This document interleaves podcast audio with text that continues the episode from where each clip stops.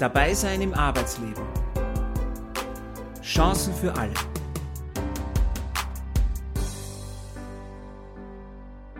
Der Podcast von Dabei Austria. Herzlich willkommen, sagt Sandra Knopp. Im Podcast von Dabei Austria geht es um Menschen, die berufliche Perspektiven suchen und jene, die sie dabei unterstützen. An den Anfang der heutigen Folge möchte ich ein Zitat von Apple-Mitgründer Steve Jobs stellen. Es gibt nur einen Weg, Großartiges zu leisten, zu tun, was man liebt. Diese Erfahrung machten auch Julia Wallisch und Markus Raffer, die das Leben als Selbstständige mit Behinderung kennen. Julia Wallisch arbeitet daran, mit ihrer Jobfinding-App Femabilities Frauen mit Behinderungen am Arbeitsmarkt sichtbarer zu machen.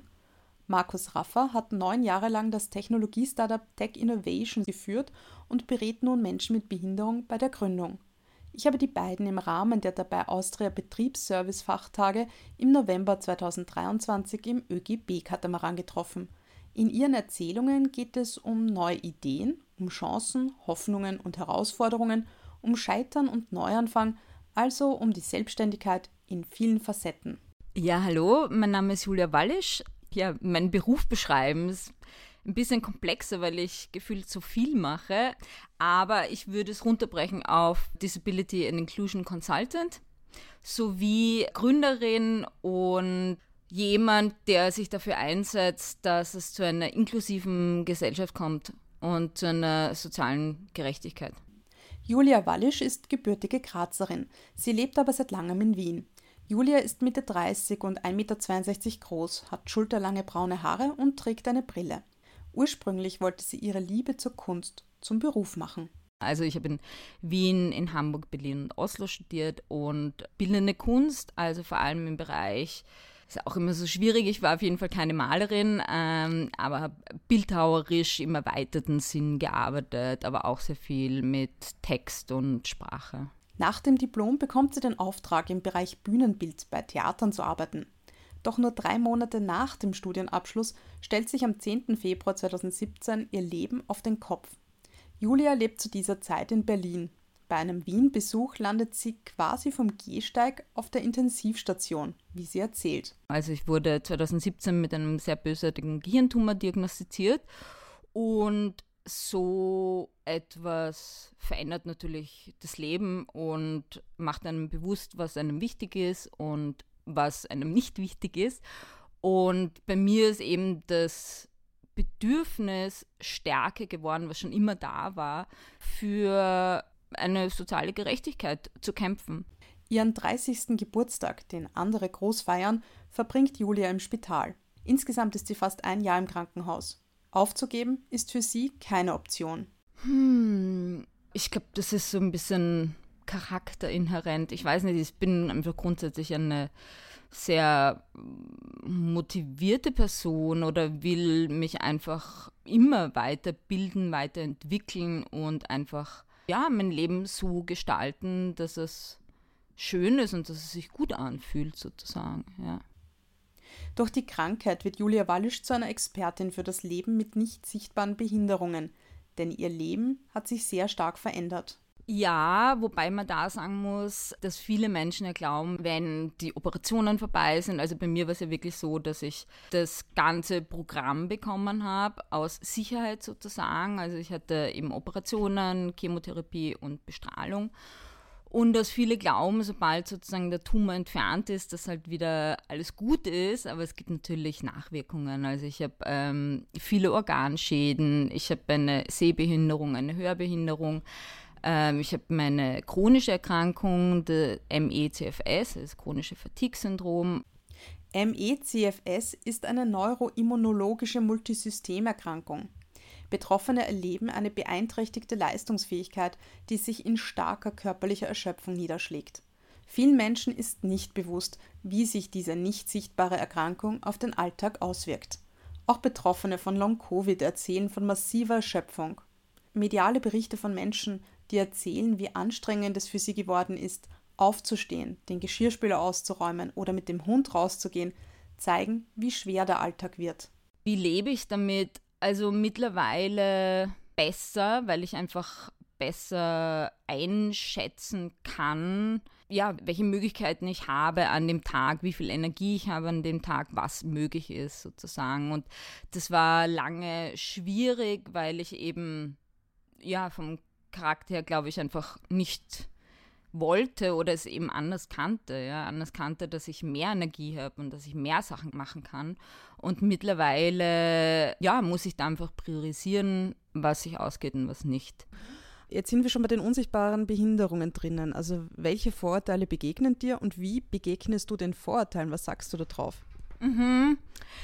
Ja, auch spannende Frage. Also nicht sichtbare Behinderungen, äh, Spoiler Alert, 90% der Behinderungen sind nicht sichtbar. Was auch sehr wichtig ist, finde ich, dass sich Menschen dessen bewusst sind und natürlich habe ich viele Erfahrungen schon gesammelt, wo ich einfach schräg angeschaut wurde, sagen wir mal so.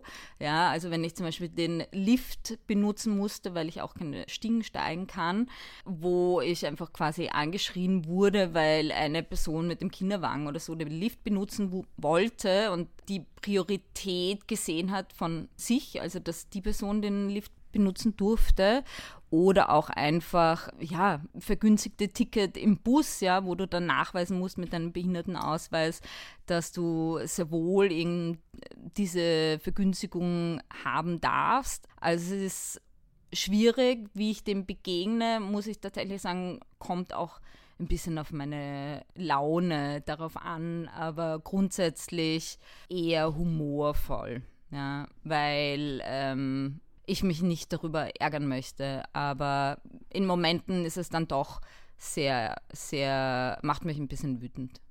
Julia Wallisch habe ich vor ein paar Monaten bei einer Tagung von Dabei Austria kennengelernt. Wir kamen ins Gespräch und waren schnell per Du. Deswegen haben wir uns auch in den folgenden Gesprächspassagen daran gehalten. Als Expertin für nicht sichtbare Behinderungen und chronischen Erkrankungen weiß meine Gesprächspartnerin, wie wichtig es ist, über dieses Tabuthema zu sprechen um Vorurteile aufzubrechen und auf Bedürfnisse aufmerksam zu machen. Flexible Arbeitszeiten, die es ermöglichen, Arzttermine wahrzunehmen, und Homeoffice erleichtern Betroffenen den Arbeitsalltag, weil sie durch den Entfall des Arbeitsweges Kraft sparen. Was vielfach übersehen wird, sind die Ressourcen der Betroffenen, etwa was Zeitmanagement betrifft. Julia Wallisch arbeitet momentan an der App Famabilities, die genau das tut, Unternehmen auf die Potenziale von Frauen mit Behinderung aufmerksam zu machen. Wie? Dazu gleich mehr. In den Kindheitsträumen war eigentlich meine Vorstellung, gerne Richter werden zu wollen.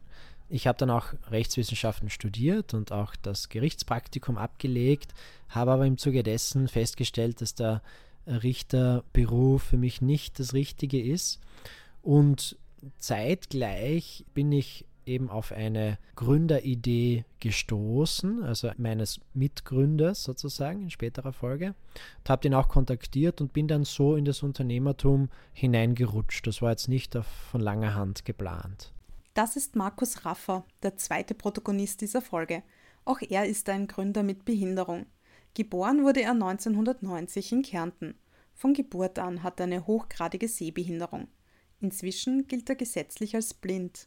Er beschreibt sich als Mann mit dunklen Haaren, die zwischendurch nicht mehr ganz so dunkel sind, trägt einen dunklen Anzug und ist 1,86 Meter groß. Die Geschichte von Tech Innovation begann quasi beim Fernsehen. Das ist richtig. Mein Mitgründer Kevin Pajestka hatte einen TV-Beitrag über seine Diplomarbeit, wo es eben darum gegangen ist, Technologie für sehbehinderte blinde Menschen zu entwickeln. Und ich bin ja selbst von Geburt an hochgradig sehbehindert. Deshalb hat mich diese Idee auf zwei Ebenen angesprochen.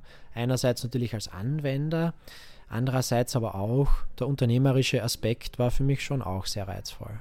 Und was war das Produkt genau, wenn wir das nochmal zusammenfassen? Unser erstes Produkt, wir haben einige entwickelt. Das erste Produkt war wirklich ein smarter, intelligenter Schuh zur Erkennung von Hindernissen. Das heißt, hier war Elektronik, Abstandsmesssensorik, die wir selbst entwickelt haben, die war in den Schuhen verbaut und hat so während dem Gehen vor Hindernissen gewarnt und man hat das über Vibration in den Schuhen gespürt. Und später aber kam es dann die Idee, dass man, damit dann nicht jedes Mal ein neues Paar Schuhe gekauft werden muss, dass das eine Art Teil ist, das man einsetzen kann, oder? Richtig. Also wir waren sehr stark in der Forschung und Entwicklung. Ähm, wir haben eben das Gerät, die Elektronik wechselbar gestaltet, sodass man es äh, von Schuh zu Schuh wechseln hat können. Wir haben dann auch ein kleines, flexibles Teil für die höhere Ebene entwickelt, dass man sich beispielsweise eine Jacke klipsen konnte, bis hin zu AI, also Artificial Intelligence Anwendungen für das Smartphone, äh, mit denen man über die Kamera sozusagen auch Hindernisse erkennen kann. Sie haben vorhin im Vortrag so schön gesagt, Sie haben alle Stufen eigentlich quasi eines Unternehmens mitgemacht, eines Startups, Investorensuche. Sie hatten dann, glaube ich, zehn Mitarbeiter und Mitarbeiterinnen. Was war so das Schönste am Gründen oder am Unternehmer sein? das Schönste und das, was mich immer motiviert hat, war eigentlich zu sehen, dass man mit dem, was man tut und mit den Produkten, die man schafft, dass man hier wirklich den Alltag, vielleicht klingt es ein bisschen hochgezogen, aber das Leben von einzelnen Menschen äh, in einer gewissen Art und Weise verbessern kann. Das war immer so toll, wenn der Kunde dann gesagt hat, wow, jetzt bin ich unabhängiger oder jetzt kann ich das machen, was ich vorher alleine nicht machen konnte. Das war eigentlich immer die größte Motivation. Was waren die größten Herausforderungen? Weil Sie haben es gesagt, es war nicht immer einfach in den neun Jahren. Ja, absolut. Also es war äh, ein ewig, einerseits schon immer ein ewig langer Marathon, natürlich bis man das notwendige Kapital beisammen hat, um diese völlig neuartige Entwicklung überhaupt umsetzen zu können. Das hat mal zwei Jahre lang gedauert, bis wir das erste Investment abschließen konnten und die ersten Förderungen lukrieren konnten. Da war es gefühlt ewig und man dachte, man kommt endlich nicht vom Fleck. Der nächste Punkt war die Entwicklung. Ja. Wir haben dann fast sechs Jahre lang entwickelt. Da war oft genug die Perspektive, das wird nie fertig, ja, das wird nie funktionieren. Dann kam die Regulatorik dazu. Ähm, wir sind ein Medizinprodukt der Klasse 1, CE-Kennzeichnung, wieder ewig lang. Und dann die letzte Durststrecke sozusagen war dann auch die Etablierung am Hilfsmittelmarkt ja, im Sinne von Finanzierung durch öffentliche Stellen.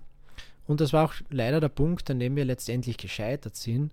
Wir haben es nicht geschafft, unser Geschäftsmodell nachhaltig zu finanzieren, weil wir einfach festgestellt haben, dass wir in jede Region, in die wir gehen, sei es jetzt österreichweit, gibt es ja schon mal neun Bundesländer, international waren wir auch in Deutschland, in der Schweiz und auch in ferneren Ländern unterwegs und sind immer vor der Tatsache gestanden, dass zwischen dem Punkt, der Kunde sagt, ja, finde ich gut, ich möchte ein Produkt von euch haben, bis wir das Geld dafür kriegen, weil es nun mal so ist, dass solche Hilfsmittel nicht von den Betroffenen selbst bezahlt werden, äh, vergehen halt schon mal zwei Jahre. Ja, und das kann man als Unternehmen schwer stemmen war auch immer eine Herausforderung, die wir zwar vor Augen hatten immer, aber wir waren halt optimistischer, dass wir die besser beherrschen können. Im Sommer 2023 wird Markus Raffer und seinem Geschäftspartner klar, dass eine Weiterfinanzierung von Tech Innovation nicht möglich ist. Dieser Schritt ist ihnen nicht leicht gefallen. Aus seiner Zeit als Selbstständiger nimmt Markus Raffer viel Positives mit. In keinem anderen Job, sagt er, hätte er so viel gesehen und gelernt es bietet die Chance der Flexibilität natürlich. Also als Unternehmer kann ich mir viel einteilen und kann das mitunter auch besser mit meiner Behinderung in Einklang bringen als jetzt ein Angestelltenverhältnis. Ich kann mitunter selbst entscheiden, wo ich arbeite, wann ich arbeite, wie viel ich arbeite. Aber natürlich, wir haben es heute gehört, die Selbstständigkeit ist nicht immer rosig. Es bedarf vieler guter Voraussetzungen, damit das Sinn macht. Das heißt, ich brauche das Betätigungsfeld, ich brauche vielleicht das Know-how dazu, ich brauche eine gute Gelegenheit. Und deshalb muss da schon viel zusammenspielen, damit die Selbstständigkeit passt. Aber wir als AED wollen halt einfach die Anlaufstelle für jene sein, die damit liebäugeln oder etwas im, im Kopf haben und dabei unterstützen. AED steht für Association of Entrepreneurs with Disabilities. Der gemeinnützige Verein, dem Markus Raffer vorsteht, wurde 2021 gegründet. Ziele des inklusiven Netzwerks sind Vernetzung, Öffentlichkeitsarbeit und Schulungen. Menschen mit Behinderung, im speziellen Frauen, mehr Sichtbarkeit zu geben, ist auch das Ziel von Julia Wallisch. Als sie im Bereich HR im Diversity Management der Vereinten Nationen in Wien arbeitet und nach Talenten mit Behinderungen sucht, fällt dir auf, dass es zwar Plattformen gibt, wo Unternehmen Jobs für Menschen mit Behinderung ausschreiben können, aber ihr fehlt eine Plattform, wo sich Menschen mit Behinderung mit einem Profil präsentieren können. Genau, also äh, meine Lösung dafür nennt sich Femabilities. Und Femabilities ist ein Job-Matching-Plattform, ein berufliches Netzwerk, das eben mehr Sichtbarkeit von Frauen als potenzielle Arbeitskräfte generieren soll, sowie Unternehmen damit auch unterstützen soll im äh, Rekrutierungsprozess äh, dieser Zielgruppe. Ich möchte damit Frauen einfach auch einen sicheren Raum geben, wo sie offen über ihre Behinderung sprechen können und auch vor allem was sie aufgrund dessen für einen inklusiven, barrierefreien Arbeitsplatz brauchen. Im Vorfeld hat Julia Wallisch Frauen mit Behinderung gefragt, was ihnen bei den Karriereprofilen auf einer solchen App wichtig wäre. Und da waren eben Antworten wie ähm, einerseits anzugeben, was sie einfach durch ihre Behinderung auch gelernt haben und auch eben, was sie für einen barrierefreien Arbeitsplatz brauchen. Es gibt Profile der Frauen wo sie sich präsentieren können. Und es gibt eben auch Profile der Unternehmen. Also es ist sozusagen ja, ein Netzwerk, wo sie sich miteinander austauschen können. Die Unternehmen können natürlich auch offene Positionen präsentieren, posten und eben nach gewissen Positionen suchen. Du hast gerade einen ganz wichtigen Punkt angesprochen, Ressourcen und zeigen, was man kann auch aufgrund der Erkrankung, weil du wirst wahrscheinlich wie viele andere auch sehr gut sein im Managen von Terminen und so weiter. Oder was sind so Punkte, die die Frauen zum Beispiel angeben können? Genau, also da kann ich eben von mir persönlich sprechen, dass natürlich eine Priorisierung von Dingen ja, sich entwickelt hat, weil es einfach wichtig ist, eben zu sehen, wie viel Energie habe ich an einem Tag und was ist wirklich wichtig und was ist einfach nicht so wichtig. Und ich glaube, also das ist von mir bestimmt etwas, was ich gelernt habe. Aber ich weiß eben auch von anderen Frauen, die eben dadurch gelernt haben, ja, sich Dingen bewusster zu sein oder auch ähm, eben, was sie nicht mehr wollen oder was sie in ihrem Leben auch beruflich machen möchten und so weiter. Was sind denn die Gründe dafür, dass ich habe das auch jetzt das ganze Jahr über auch beobachtet, es gibt diverse Konferenzen und immer ist das Ziel, Frauen mit Behinderung sichtbarer zu machen. Was ist deiner Meinung nach der Grund, warum Frauen mit Behinderung oft weniger sichtbar sind, speziell auch wenn sie eine nicht sichtbare Erkrankung oder Einschränkung haben? Also ich glaube, das ist ein strukturelles Problem, also das gleiche Problem wie auch bei Frauen, die keine Behinderung haben. Ja? Also dass Frauen einfach noch zu wenig Fähigkeiten zugeschrieben werden, zu wenig zugetraut wird. Und wie gesagt, das ist grundsätzlich bei Frauen leider noch immer so und auch vor allem bei Menschen, aber eben auch bei Frauen mit Behinderungen, ja, dass diesen Menschen zu wenig zugetraut wird, zu wenig Fähigkeiten gesehen werden. Dass sie sich vielleicht auch leider zu wenig zutrauen, weil sie diese Erfahrung nicht gemacht haben. Genau, also da kommen wir so ein bisschen, würde ich sagen, und das weiß ich natürlich auch von mir und von anderen zu diesem internalisierten Ableismus. Ja? Also, dass man glaubt einfach, dass man aufgrund der Behinderung weniger wert ist, eben weil man Erfahrungen gemacht hat, weil einem zu wenig zugetraut wird und ähm, ja, vielleicht auch eine gewisse Scham empfindet, weil man eben nicht so funktioniert, unter Anführungszeichen, wie andere in der Gesellschaft. Also dieses Gefühl hat, nicht zu funktionieren. Ja. Julia Wallisch erzählt, dass Femabilities aus einem großen Advisory Board besteht. Darunter ein Data Analyst, ein Software Engineer, eine Expertin für Digital Accessibility, einem Researcher und eben ihr als Gründerin. Femabilities finanziert sich mittels Förderungen und soll Frauen unabhängig ihrer Behinderung oder Erkrankung offenstehen. Ich glaube tatsächlich dadurch, dass Unternehmen einfach sehen, welche Bandbreite es von Expertisen im Bereich Frauen mit Behinderungen und chronischen Erkrankungen gibt. Und ich glaube, dass eben durch so eine Sichtbarkeit auch bewusst wird, welches Potenzial es hier gibt, das leider von Unternehmen noch nicht genutzt wird. Deshalb war es lange Zeit so, dass Menschen mit Behinderungen wenig sichtbar waren bei der Besetzung offener Stellen. Warum? weil die Unternehmen fünf andere ohne Behinderung gehabt haben, die den Job gern machen würden. Ja. Und wie gesagt, der Unternehmer muss eigentlich sein Unternehmen führen, denkt sich, offene Position ist besetzt, super, weiter geht's. Ja. Jetzt sind wir in einer Situation, jetzt stehen da keine fünf anderen. Das ist die Chance für alle Menschen mit Behinderungen, in den Arbeitsmarkt zu kommen. Gibt es noch immer genug Hürden, keine Frage, aber die Ausgangslage schon einmal viel besser. Den Fachkräftemangel sieht Markus Raffer als große Chance für Menschen mit Behinderung. Unternehmen seien dazu angehalten, nicht auf diese Arbeitskräfte zu verzichten. Der 33-Jährige arbeitet neben seiner Tätigkeit für die Vereinigung von UnternehmerInnen mit Behinderung inzwischen für die MVG, die Monopolverwaltungsgesellschaft. Diese gibt an, im Schnitt jeden fünften Tag, einem Menschen mit Behinderung die Selbstständigkeit zu ermöglichen. Also die MVG, das MVG steht für Monopolverwaltungsgesellschaft, ist eine Tochter des Finanzministeriums und verwaltet das Tabakmonopol in Österreich, indem sie Trafiken vergibt. Und das einerseits sehr, sehr alte, aber aus meiner Sicht wahnsinnig moderne ist es, jede frei werdende Trafik ausschließlich an Menschen mit Behinderungen vergeben wird. Das heißt, es bedarf eines Bescheides mit einem Grad der Behinderung von mindestens 50 Prozent, dass man sich um eine Trafik bewerben kann. Warum ist das alt? Weil es zurückgeht auf Josef II.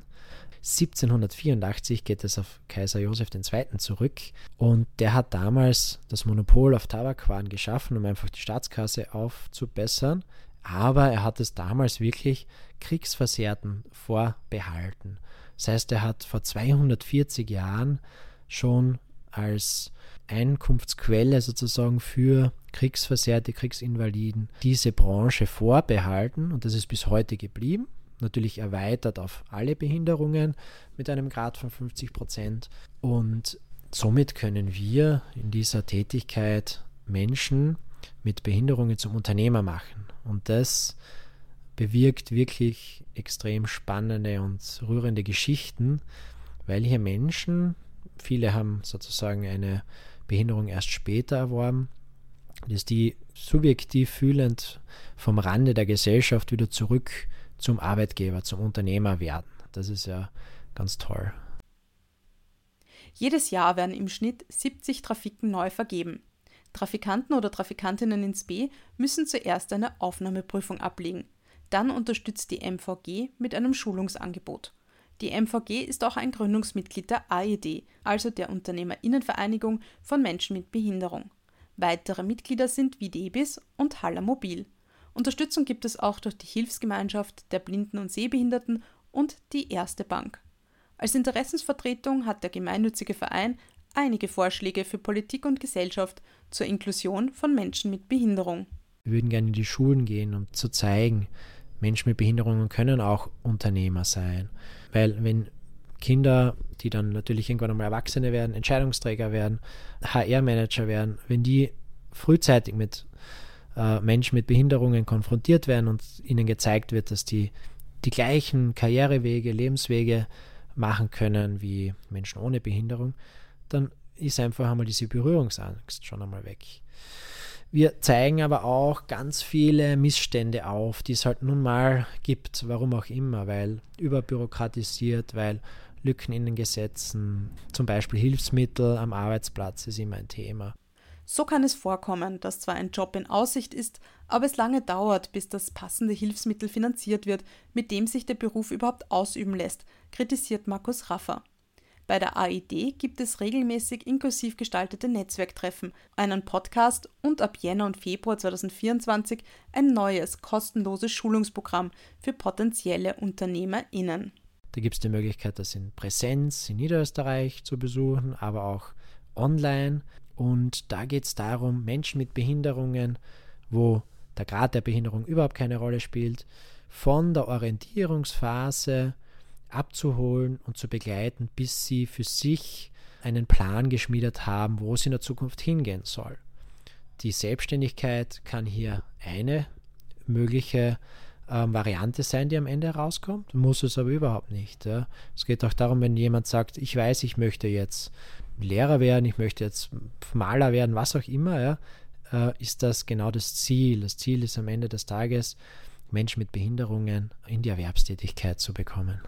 Was bedeutet meine Arbeit für mich? Also im Moment bedeutet es einfach für mich, das zu machen, was ich machen möchte und was mir wichtig ist. Also ich helfe dabei, etwas weiter zu entwickeln oder eben für etwas zu arbeiten, zu kämpfen, für eine Verbesserung unserer Gesellschaft. Für Frauen mit Behinderung, die sich am Arbeitsplatz weiterentwickeln wollen oder neu einsteigen wollen, hat Julia Wallisch folgenden Rat. Auf sich zu hören, was sie wirklich machen möchten und was möglich ist. Mit der Liebe zur Kunst haben wir diese Folge begonnen und damit enden wir auch. Wie lässt sich Inklusion künstlerisch darstellen? Genau, ich habe zu dir gesagt, fällt mir jetzt einfach ein, so ein Brocken, also so ein Brockenstein, wo einfach alles zusammengefasst ist. Ja? Und so sehe ich einfach auch Inklusion, wo alle Menschen Teil sind und dazugehören und wichtig sind und niemand zurückgelassen wird. Das war doch ein schönes Schlusswort. Die Links zu Femabilities, zur MVG und AED habe ich Ihnen in die Shownotes gepackt. Dort finden Sie auch Informationen zu Förderungen für Menschen mit Behinderung, die ein Unternehmen gründen wollen. Die Website von Dabei Austria erreichen Sie unter dabei-austria.at. Wenn Ihnen diese Folge gefallen hat, empfehlen Sie uns doch bitte weiter. Unseren Podcast gibt es auf allen gängigen Podcast-Plattformen wie Spotify, Apple Podcast und Google Podcast zu hören. Wir würden uns auch über eine gute Bewertung freuen. Auf ein baldiges Wiederhören freut sich Sandra Knopp.